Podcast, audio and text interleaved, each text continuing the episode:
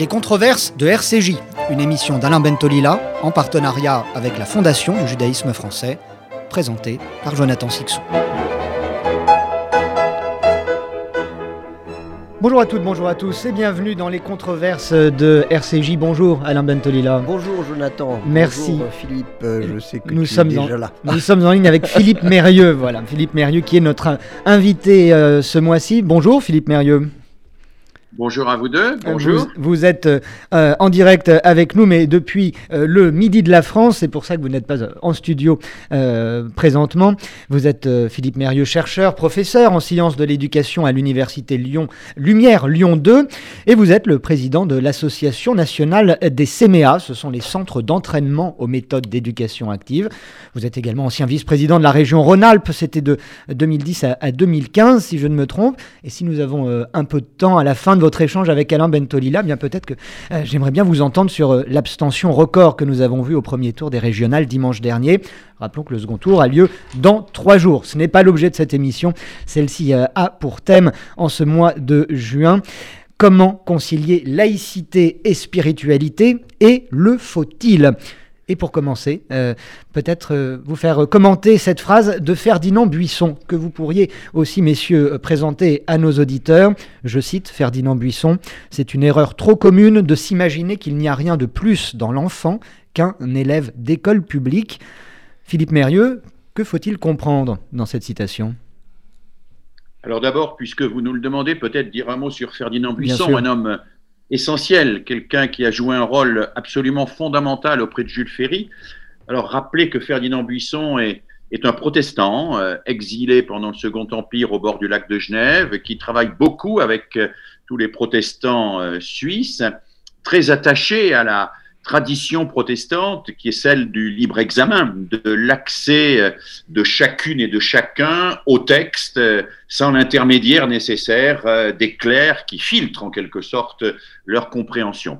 C'est quelqu'un qui est très attaché à, à l'émancipation individuelle et collective et qui va être le maître d'œuvre d'un gigantesque dictionnaire de pédagogie et d'instruction primaire qui est encore un livre absolument fabuleux un livre fabuleux dans lequel il y a énormément de choses à prendre pour, pour l'enseignement, pour l'école aujourd'hui.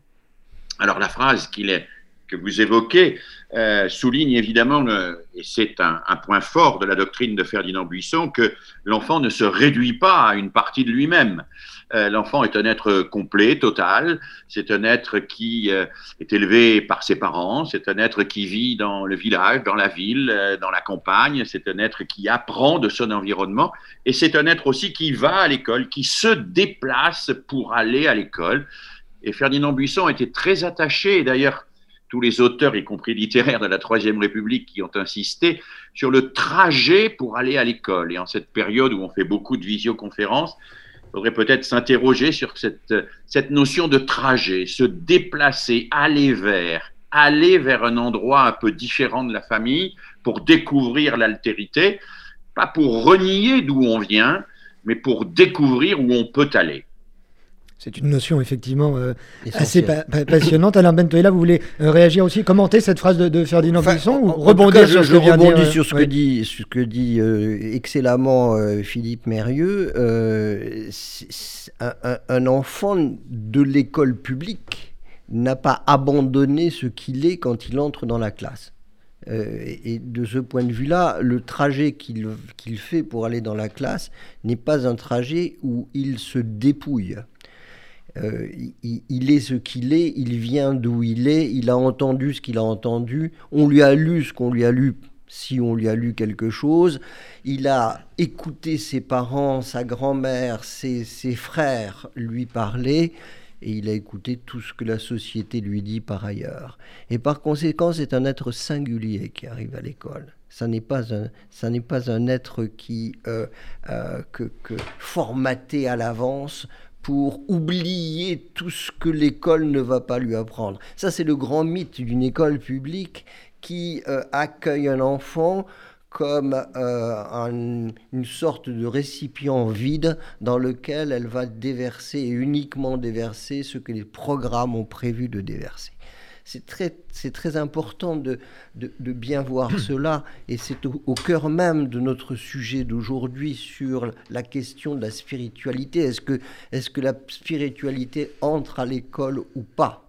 C'est, quelle, quelle, spiritualité? Que sous-entendez-vous? Qu'est-ce qui constitue la, spiritualité aussi? Ça n'est pas. Euh, spiritualité, dis-le d'emblée. Oui. Spiritualité et religion sont deux choses très différentes. Hmm. Ça, je, ne dis pas que ça n'a rien à voir. Je dis que la religion est une, une tentative désespérée de donner corps à la spiritualité. Et, les, hommes ont, choisi des voies différentes d'incarner la spiritualité d'une façon particulière par des rituels, par des nominations, euh, par des signes euh, ostentatoire ou moins ostentatoire, mais en tout cas, euh, la, spiritualité, c'est un élan. C'est un élan vers quelque chose qui nous dépasse. C'est un élan euh, vers une, une, tentative de, de, réponse non pas spécifique mais universelle à cet écart considérable que l'homme est obligé d'affronter parce qu'il est homme et qui est qu'il est euh, euh, conscient de son existence singulière et qu'en même temps, comme dirait l'autre, il est euh, conscient qu'à un moment donné, cette existence finira et que c'est inéluctable. Et concilier les deux, évidemment, demande que on non pas qu'on imagine un paradis, non pas qu'on observe nécessairement des rituels, mais que l'on pense qu'il y a quelque chose au-dessus. J'en parlerai tout à l'heure. Philippe Mérieux, vous, vous, établissez la même définition qu'Alain Bentolila? Oui, peut-être je dirais les choses un petit peu autrement. D'abord, dire mon, mon plein accord avec Alain sur le fait que l'école est un être, est une institution qui reçoit des êtres singuliers et qui doit respecter ces singularités, mais avec euh, peut-être quelque chose en plus, c'est que elle respecte des singularités et elle leur fait partager les mêmes savoirs, c'est-à-dire construire du commun. Et c'est cette articulation entre la singularité et le commun qui fait euh, la spécificité de euh, l'apprentissage, de l'instruction, euh, de l'enseignement scolaire. Elle ne nie pas les spécificités, ce serait absurde, ce serait, comme le disait Alain, s'exonérer de la prise en compte de, chaque sujet dans, son histoire, mais elle leur permet de se découvrir frères et sœurs des mêmes questions, semblables à bien des égards, parce que pouvant partager à la fois des, savoirs euh, positifs, on partage des savoirs euh, arithmétiques, euh, des savoirs géographiques, mais pouvant partager aussi des aspirations, pouvant partager aussi des inquiétudes, pouvant partager aussi des questions. Et c'est peut-être là que je raccrocherai la notion de, spiritualité.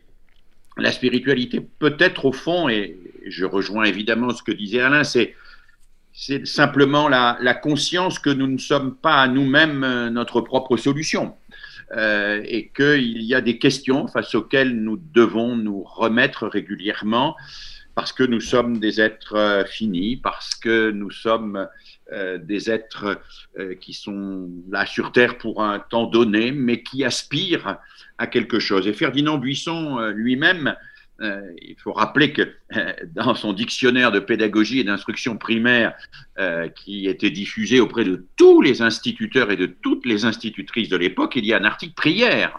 Et Ferdinand Buisson propose et dit clairement aux instituteurs de pratiquer la prière dans l'école publique, pas la prière dogmatique, scolastique, mystique, dit-il, mais la prière humaine, celle par laquelle chacun se relie à l'aspiration à l'absolu.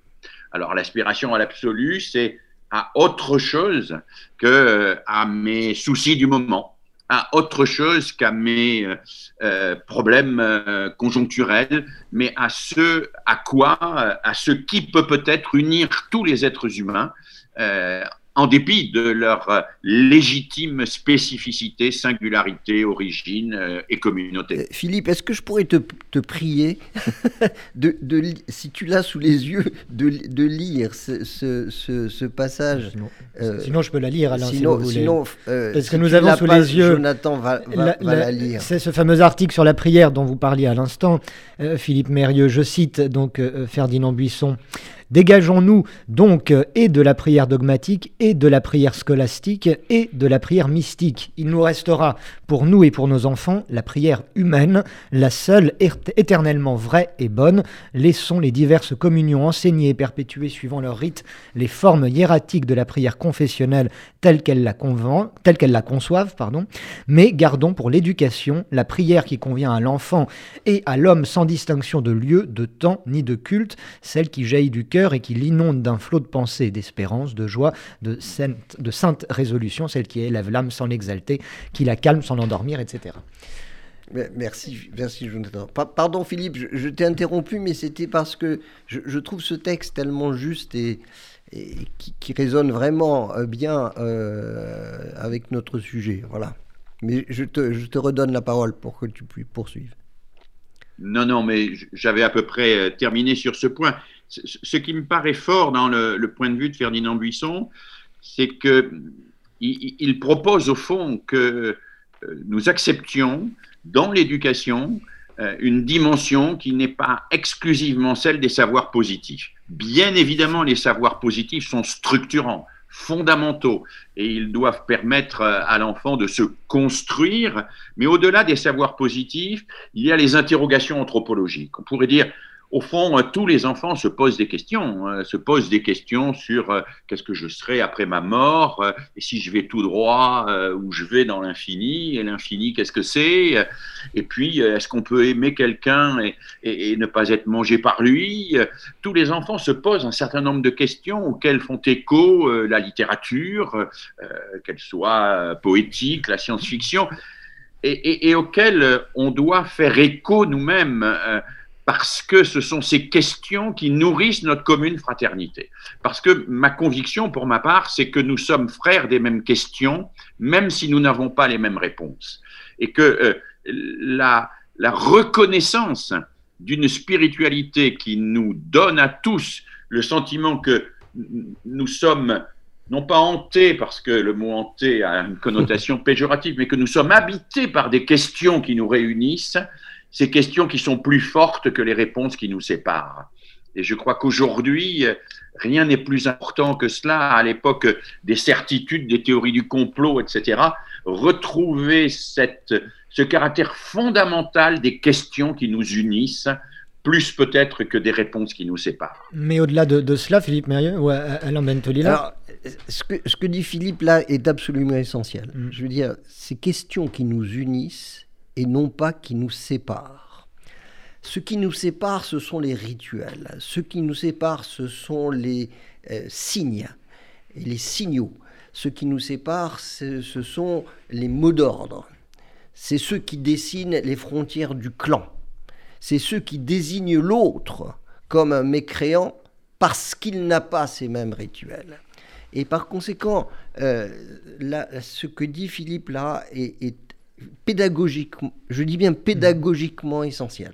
C'est-à-dire que l'école a le devoir de montrer à tous ces enfants divers, avec la richesse de leur diversité, de leur montrer qu'ils sont avant tout des hommes et que parce qu'ils sont des hommes, avec un grand H, mesdames, ne vous, ne vous offusquez pas, parce qu'ils sont des hommes, alors effectivement, ils sont habités par le mot est juste par ces questions-là. Je vais vous donner un exemple d'une expérience que nous menons depuis trois ans maintenant avec les jeunes euh, détenus euh, à Rennes, à, Toulouse, à Bordeaux et à Paris maintenant, euh, jeunes détenus en danger de radicalisation. On ne leur propose pas un catéchisme contre un autre catéchisme. Mais on a sélectionné un certain nombre de textes fondateurs. quand je dis on, je, fais, je fais équipe avec Serge Boimard, qui, qui, a depuis très longtemps travaillé sur ces questions des textes fondateurs. Qu'entendez-vous par texte fondateur Alors, texte fondateur, ce sont les grands textes qui, qui, qui que les hommes ont, écrit et inventé pour répondre justement à ces questions douloureuses, hein, comme on raconte les contes aux enfants pour apaiser leurs craintes nocturnes. Et, là, si tu veux, la, question que, que, nous posons, c'est nous, nous, nous lisons à haute voix ce texte, parce qu'il n'est pas question d'exclure quiconque à partir de sa plus ou moins grande compétence en lecture on lit le texte une fois, deux fois. Une fois qu'on l'a lu, on entre dans la phase de compréhension, comprenons ensemble. Comprenons ensemble, ça veut dire interprétons différemment. Acceptons les interprétations différentes, faisons-les monter, recueillons-les, montrons leur diversité. Et troisièmement, la compréhension, c'est aussi un devoir de respect, c'est-à-dire qu'il y a certaines interprétations qui sont tout à fait euh, audibles parce que l'auteur n'a pas fermé les portes, et d'autres qui ne le sont pas ou qui le sont moins. Une fois qu'on a fait cela, on se pose la question que pose Philippe, c'est-à-dire ce texte-là, je, pense à, ce qu'on a fait il n'y a pas très longtemps sur... Euh, on, avait deux textes, Iphigénie d'un côté et d'autre part euh, le sacrifice d'Abraham. Les deux posent la même question. Faut-il, pour prouver son adoration à Dieu euh, ou au Dieu, accepter de sacrifier son enfant? C'est une question lourde, évidemment. Et euh, d'abord, on, dit les origines de ces textes. Ils, viennent d'origines très différentes, de civilisations différentes, de religions différentes, et pourtant ils posent la même question. Et sur cette question qu'on fait émerger, le débat s'engage. Et à la fin de ce débat, beaucoup se disent exactement ce que Philippe a dit tout à l'heure, c'est quand même étrange. L'un appartient à la Grèce antique, l'autre appartient à, euh, au, texte, au texte religieux et à la Bible. Et pourtant, comme dirait Galilée, et pourtant, il pose les mêmes questions et nous, en avons, nous avons pu discuter de ces questions parce qu'elles dépassent ces, clivages. Et avec trois ans d'ancienneté dans cette expérience-là, vous avez... C'est merveilleux. Vous euh, des, honnêtement, honnêtement c'est une des expériences qui m'a, avec mon équipe, qui nous a le, plus, le plus bouleversé. Parce que, euh, alors, ça ne se fait pas tout d'un coup, c'est pas miraculeux. Euh, tout le monde n'a pas cette révélation de l'universalité contre euh, le séparatisme, mais beaucoup l'ont, et même si quelques-uns l'ont, c'est un, c'est un formidable, une formidable victoire, une formidable victoire. Et donc, euh, nous, continuons, nous, allons mettre, nous avons depuis deux ans adapté cela au, au cycle 3 au début du collège.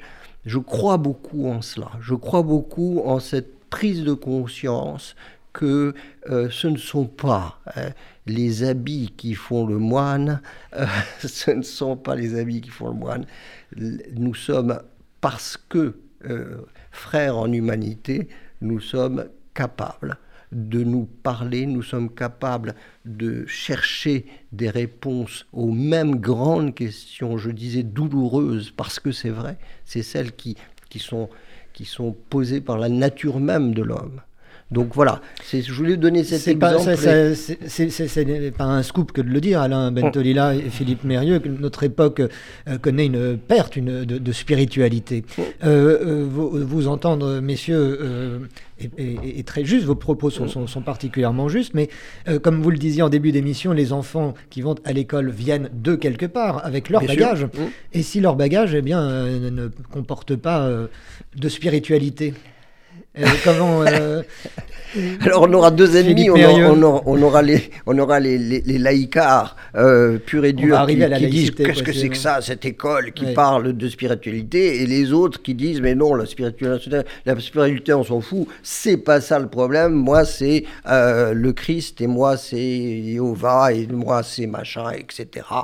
Et, et, et on l'adore chacun d'une façon très particulière. Voilà. Philippe Mérieux Oui, moi je trouve euh, extrêmement important ce que vient de dire Alain Bertolita. Et en particulier le fait qu'il travaille euh, dans ce cadre très particulier avec des textes. Euh, vous dites la spiritualité est en perte de vitesse. Je ne partage pas totalement votre diagnostic. Je pense que nous assistons aujourd'hui à une espèce de regain d'une fausse spiritualité d'une fausse spiritualité qui prend les oripeaux du développement personnel, euh, qui euh, euh, va vers parfois une forme d'ésotérisme que l'on confond avec la spiritualité, un ésotérisme qui emprunte à différents courants religieux, un ésotérisme qui parfois même va dans un certain nombre de dérives qui peuvent être des dérives sectaires. Et puis nous avons toute une série de courants, je pense à, ce courant de, de, la méditation de pleine conscience. Alors moi je ne nie pas que euh, cela puisse aider des gens à retrouver une certaine sérénité, à, maîtriser un peu leur corps, etc. Mais je crois que ce n'est pas là de la spiritualité. La spiritualité a besoin de se nourrir euh, de textes, a besoin de se nourrir d'histoire, a besoin de se nourrir euh, de culture. Euh, cette spiritualité euh, du vide euh, que l'on nous vend parfois et dont on nous dit qu'elle serait la, clé du bonheur, cette spiritualité du vide n'est pas de la spiritualité. L'école a là une responsabilité fondamentale, en particulier au regard de ces enfants qui n'ont pas été nourris dans leur environnement familial qui de leur apporter euh, ces, textes fondamentaux. Moi, euh, dans d'autres cadres, avec des élèves de lycée professionnel, j'ai travaillé sur la théogonie d'Hésiode. C'est un texte fabuleux, la théogonie d'Hésiode. Nous avons travaillé euh, sur les métamorphoses d'Ovide, mais aussi sur des textes d'origine orientale, mais aussi sur des textes du Coran et de la Bible. Et, sur ces textes-là, nous avons essayé de faire émerger euh, non pas des certitudes, mais, des interrogations et des questions. Et je vais sans doute choquer certains de vos auditeurs, mais j'ai encore des retours présents à l'oreille d'élèves qui me disent Ah oui, ça me fait penser au manga. Alors les mangas, parce que bien sûr les élèves, ils arrivent avec les mangas, bien sûr qu'ils lisent des mangas, bien sûr qu'ils regardent des dessins animés mangas, mais les mangas, c'est dans un univers post-apocalyptique, c'est la question du pouvoir, c'est la question du sexe, c'est la question du genre, c'est la question de la domination et de la souffrance. Et si on peut permettre à ces enfants de passer au tamis qu'ils voient d'une manière souvent médiocre dans les mangas pour accéder à des formulations culturellement plus exigeantes de cela, les amener vers la poésie par exemple, les amener vers des textes à haute densité culturelle, alors on va vers une spiritualité authentique, euh, spiritualité authentique qui est bien loin de celle des joueurs de flûte qui vous vendent euh, de la tisane en vous faisant croire que ça va sauver votre âme. C'est joli, Philippe. Et, pour, poursuivre là-dessus, euh, je pense aussi, enfin, parce que nous, utilisons, comme, tu le dis, euh, aussi les contes africains euh, et, tibétains, etc. Et puis les fables. Et, je pensais, dans, cette lignée de, grandes questions universelles, au euh, au loup, euh, le loup et l'agneau. Oui. Et le loup et l'agneau posent cette, question absolument euh, importante, vraiment. C'est un récit, bien sûr, mais ce récit débouche sur cette question fondamentale. Est-ce que parce qu'on est vulnérable, on sera sacrifié? Ou est-ce qu'au contraire, parce qu'on est vulnérable, on sera protégé? Et, cette question-là est une question, vous comprenez, il ne s'agit pas simplement, on part de grands textes, parce que les, grands textes, les textes fondateurs, écartent un peu l'enfant de son, tumulte actuel, de son tumulte intérieur, pour lui permettre ce temps de suspension, j'utilise le mot de Serge Boimard, ce temps de suspension, c'est-à-dire le fait de, d'apaiser un peu toute cette, cette, exaspération, hein, cette, cette, volonté d'aller tout de suite à, à quelque chose. Et cette suspension permet effectivement de, de réfléchir. On réfléchit ensemble. Et, à partir de ce, moment-là, il est vrai que euh, discuter d'une fable comme le loup et l'agneau, c'est aussi évidemment à travers ce texte que l'on n'oublie jamais parce que le texte est central. Et là, Philippe a absolument raison, le texte est central. Mais on peut aussi, à partir de ce que la question posait, aller vers quelque chose qui, euh, touche chacun. Parce qu'on a euh, eu cette l'occasion de voir justement euh, la faiblesse, fort mal récompensée au contraire, une faiblesse qui autorise la, la brutalité. Et, ces questions-là sont absolument essentielles. Vous écoutez les controverses de RCJ. Alain Bentolila reçoit ce mois-ci euh, Philippe euh, Mérieux. Euh, messieurs, l'intitulé de cette émission, le thème de ces controverses ce mois-ci, comment concilier laïcité, et spiritualité Et le faut-il? Avant d'arriver au troisième point de, cette, de, cette, de cette question, on a, je pense, là, dans cette première demi-heure d'émission, plutôt bien cerné ce que pouvait être la, spiritualité et la pédagogie de cette spiritualité. En ce qui concerne la laïcité, Philippe Mérieux. Alors la laïcité est évidemment une question complexe et je ne vais pas me lancer dans des définitions euh, ni dans des polémiques autour de ce thème-là, mais peut-être je vais m'articuler sur ce que vient de dire Alain, parler autour d'un texte. Et euh, je voudrais euh, insister sur parler de manière laïque. Alors qu'est-ce que ça peut vouloir dire parler de manière laïque d'un texte qui pose des questions spirituelles? Parce que euh, c'est là la différence de l'école et du catéchisme, et du catéchisme communautaire.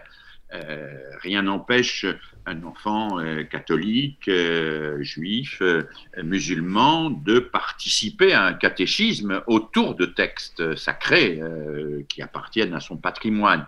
Mais à l'école publique, on, ne va pas du tout travailler de la même manière. On va parler laïquement de ce qui euh, constituent les fondements religieux de l'humanité, les fondements spirituels de nos aspirations communes. Alors cette laïcité, ben, je vais faire plaisir à Alain Mintolila, elle est d'abord, je crois, euh, incarnée parce que nous appelons ensemble une probité linguistique minimale. Parler en étant soucieux de la précision, de la justesse et de la vérité. Parler en écoutant l'autre, parler en reformulant ce qu'a dit l'autre avant de lui faire une objection. C'est extrêmement exigeant tout cela. Euh, parler, euh, non pas euh, dans un espèce de débat de café du commerce, mais parler en introduisant de la rigueur. Et là, l'éducateur laïque, il est le représentant de cette rigueur. Il est le représentant de cette distinction fondamentale, qui est une distinction plus opératoire que ontologique, entre les convictions et les connaissances. Voilà. Euh, oui, chacun a le droit d'avoir des convictions, mais nous avons ensemble des connaissances. Et la laïcité, c'est le respect des convictions, mais la distinction entre les convictions qui appartiennent à chacun ou à des groupes et les connaissances qui peuvent être partagées par tous. Et la laïcité, c'est ce, ce, travail de désintrication. Alors je dis de désintrication parce qu'il n'est jamais achevé. Il n'y a pas des convictions sans connaissances et des connaissances sans convictions, mais il y a un effort, un effort de parler, je dis, au plus près du plus juste. Aider chacun à parler au plus près du plus juste, à sortir de ces, de ces impulsions, de, de ces représentations, de ces schématisations, pour, se, pour accéder à cette exigence linguistique que pour ma part, je mets au cœur de toute laïcité authentique. Voilà. Alors, euh, évidemment, on pourrait aller vers des définitions plus conceptuelles de la laïcité, plus sociologiques, plus historiques, etc. Mais pédagogiquement, la laïcité, pour moi, entretient un rapport très fort avec la probabilité linguistique et avec le travail de l'enseignant sur le langage. Un langage qui dit ce qu'il dit, qui sait ce qu'il dit, qui n'écrase pas l'autre, qui entend l'autre, qui répond à l'autre en l'ayant compris, qui reformule ce qu'a dit l'autre, c'est terriblement exigeant, mais c'est ça la construction d'une véritable attitude laïque, je crois, avec nos enfants. Alors Bentolila, le parler laïque le plus près euh, au plus juste. L'exigence, l'exigence et, la, probité linguistique. Merci Philippe d'avoir rappelé ce, ce terme qui m'est cher C'est vrai que au, cœur de cette question-là, il y a évidemment le langage.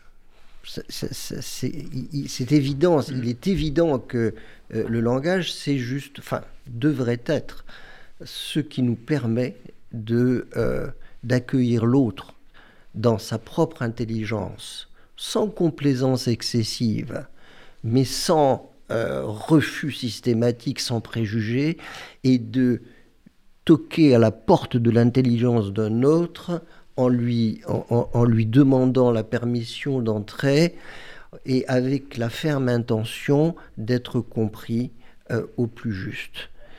Et c'est cette, cette, cette, conception du langage que l'école doit mettre en avant.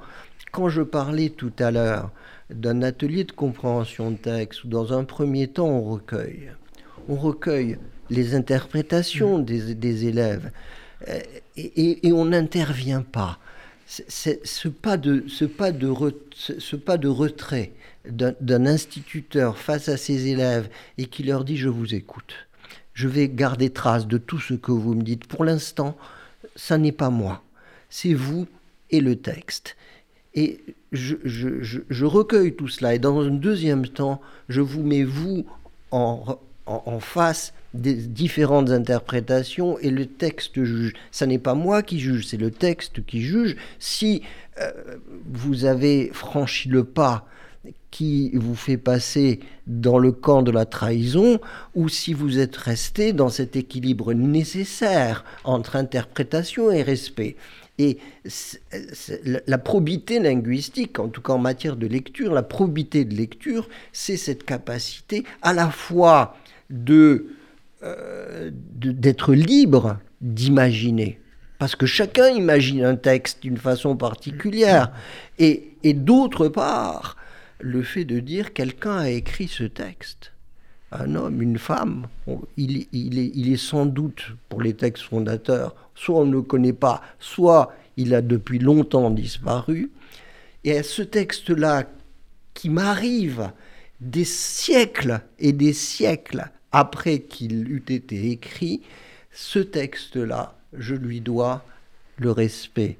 Parce que la personne qui l'a écrite, elle l'a écrite pour moi. On dirait, non, elle n'est pas écrite pour vous. Si, elle est écrite pour moi, elle l'a écrite pour un lecteur inconnu Hein, je, pense à, cette phrase magnifique que m'avait dit un jour Georges Steiner. Il disait, je crois, euh, je le cite comme ça de mémoire, lire, c'est accueillir fraternellement, c'est accueillir fraternellement l'appel désespéré de celui qui a écrit. C'est une, phrase absolument magnifique. Hein, on sortait d'une conférence qu'on avait fait ensemble en Angleterre, et il m'a dit, tu sais, euh, je, en, gros, je t'offre cette phrase, et, je l'ai toujours gardée en tête parce qu'elle elle, est magnifique. C'est vrai, lire, c'est accueillir fraternellement, parce que nous avons une fraternité humaine, l'appel désespéré, parce qu'il est toujours désespéré, cet appel de l'écriture est désespéré, puisqu'il nous dit, ne m'oubliez pas, faites revivre mon esprit alors que euh, mon, corps aura, lui, disparu. Il y a cependant euh, des réalités plus terre à terre, beaucoup plus prosaïques. Alain Ventolila mm. et Philippe Mérieux, euh, ce sont les réseaux sociaux qui, on ne peut pas, malheureusement, même en, parlant de, spiritualité, nous sommes en pleine affaire. Mila, cette, cette jeune fille qui vit sous protection policière, qui a dû changer de région, etc., pour avoir critiqué sur des réseaux sociaux ou dits sociaux l'islam. Euh, est-ce qu'on ne peut pas, malheureusement, on ne doit pas, malheureusement, aujourd'hui, à notre époque, euh, dès lors qu'on réfléchit, qu'on questionne la pédagogie, l'enseignement, mm. prendre en compte cette nouvelle contingence, Philippe Mérieux? Oui, sans aucun doute. Euh, les réseaux sociaux sont une réalité forte et les jeunes baignent dans les réseaux sociaux. moi, je ne suis pas un, un adversaire radical des réseaux sociaux, euh, pas plus que du téléphone, euh, pas plus même que de l'automobile. Je, pense simplement qu'il y a un usage euh, de ces réseaux sociaux qu'il faut apprendre pour qu'ils soient respectueux des personnes. Et je pense, vous évoquez l'affaire Mila, je pense en particulier qu'il faut que les enfants découvrent la nécessité de, de sursoir, de décélérer, de ne pas répondre dans l'immédiateté. on voit bien que ce qui est le propre de l'humain, c'est l'accès à la réflexivité. C'est le fait de sortir de la réaction immédiate, du réflexe, pour prendre le temps de se poser des questions sur la légitimité de ce qu'on dit et de ce qu'on fait. Or, les réseaux sociaux euh, invitent au contraire de cela. Mais euh, on pourrait parfaitement les utiliser en, réfléchissant. On pourrait parfaitement n'envoyer un courriel qu'après l'avoir mis dans la boîte brouillon et après l'avoir corrigé, après avoir mis des formules de politesse et après s'être interrogé sur la légitimité de ce qu'on dit. Le problème, c'est moins les réseaux sociaux que la culture de l'immédiateté, que la culture du tout tout de suite, que le, que le pulsionnel, que ce que les psychanalystes appellent le corps primaire. Et dans l'affaire Mila, c'est le corps primaire qui réagit c'est le pulsionnel dans ce qu'il a de plus animal qui réagit. Ce n'est pas la réflexivité. Et la réflexivité qui doit toujours permettre de séparer, et là, c'est un point important qu'a évoqué tout à l'heure Alain, de séparer les personnes de ce qu'elles disent. Un des enjeux de la laïcité, un des enjeux majeurs, c'est de ne pas réduire les gens euh, ni à ce qu'ils disent, ni à ce qu'ils font, euh, mais à toujours postuler qu'ils peuvent dire et faire autre chose. Voilà, et, à avoir confiance dans le fait qu'ils peuvent évoluer, ils peuvent changer. Et c'est le rôle de l'éducateur que d'éviter que les gens se figent ainsi dans des représentations identitaires, euh, dans des réactions immédiates qui sont des réactions de, de violence et de violence incontrôlée. Donc sursoir à l'acte, sursoir à l'acte pour réfléchir et se poser des questions, c'est évidemment une exigence éducative fondamentale à l'ère des réseaux sociaux. Alain Delila oui, absolument d'accord là-dessus. Et euh, les réseaux sociaux posent deux, questions. La première, euh, Philippe l'a magnifiquement euh, posée, et c'est juste, c'est cette impossibilité de marquer le temps de suspension c'est-à-dire de posons-nous deux secondes et regardons les choses avec un minimum de euh, tranquillité, mais aussi de rigueur. Il a dit ça, il a dit rigueur et, il a parfaitement raison. Ne nous laissons pas emballer. Hein. parce que si je m'emballe, l'autre s'emballe, l'autre s'emballe, l'autre s'emballe, et finalement il n'y a plus rien de rationnel dans cette affaire. Chacun euh, est ructe euh, singulièrement et, je dirais euh, bêtement, euh, sans pour autant que cela fasse quoi que ce soit de positif quant à notre intelligence collective.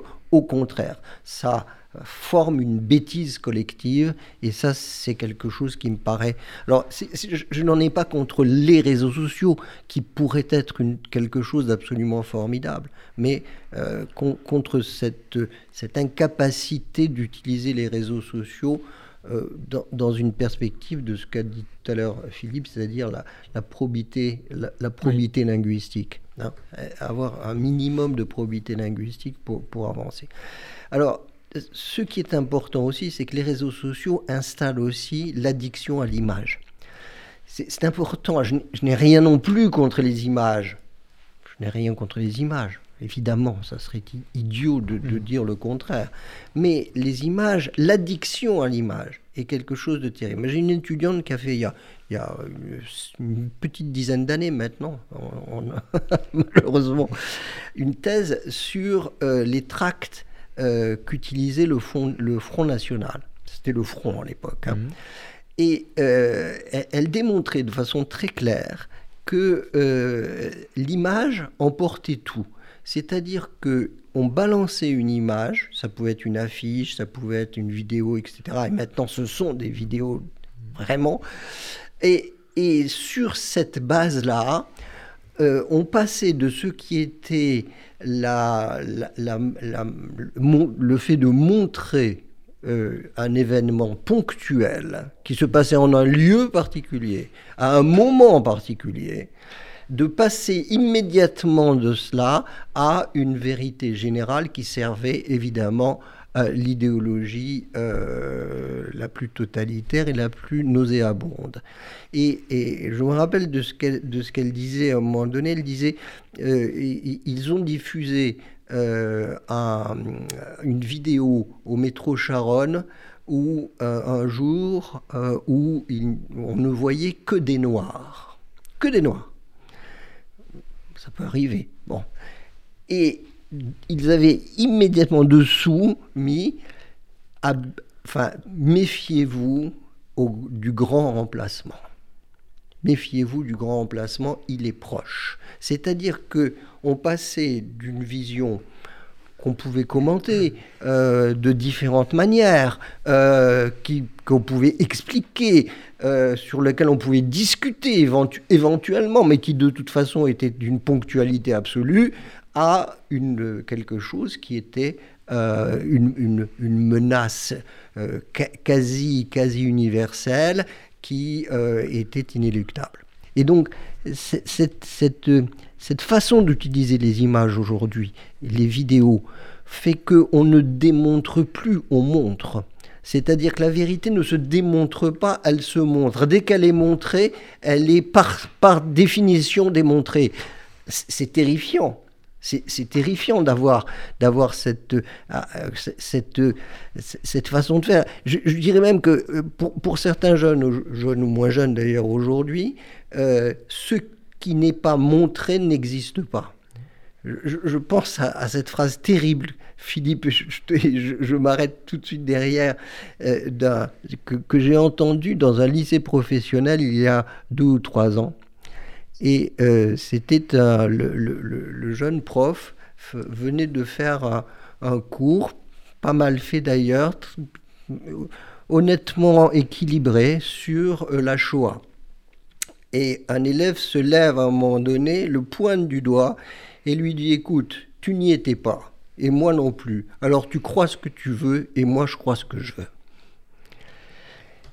La vidéo arrive au, à ce moment mm. où effectivement tout est peut-être remis en question et où elle apporte cette, cette force brutale. jusqu'à Saint Thomas, je ne crois que ce que je vois. Euh, voilà. mais bien sûr, mm. sauf que sauf qu'il n'y avait pas les, les réseaux Il sociaux, pas les téléphones portables. les téléphones portables à l'époque. Euh, Philippe Mérieux, apprendre à, penser, c'est aussi apprendre à, devenir euh, citoyen. Et on le voit, euh, l'école semble quelque peu peiner ces, ces derniers temps à, accomplir cette mission. Euh, j'en veux comme exemple l'abstentionnisme chez les jeunes, et pas uniquement au, premier tour des, régionales d'il y a une semaine, mais élection après élection, sauf peut-être durant les élections présidentielles. il y a une démobilisation absolue de, la jeunesse en France en matière d'implication citoyenne au sens politique du terme.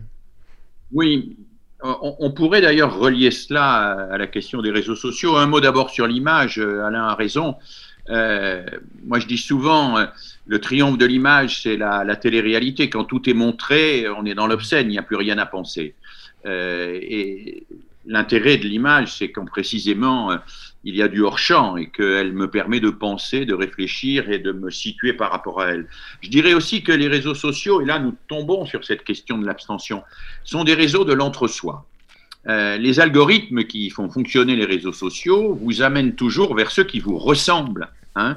Tout le monde a fait cette expérience qui consiste à, commander un, roman policier euh, un réseau de vente par euh, correspondance et à recevoir dans les minutes qui suivent un, mail du type vous avez aimé tel roman policier, vous aimerez tel autre.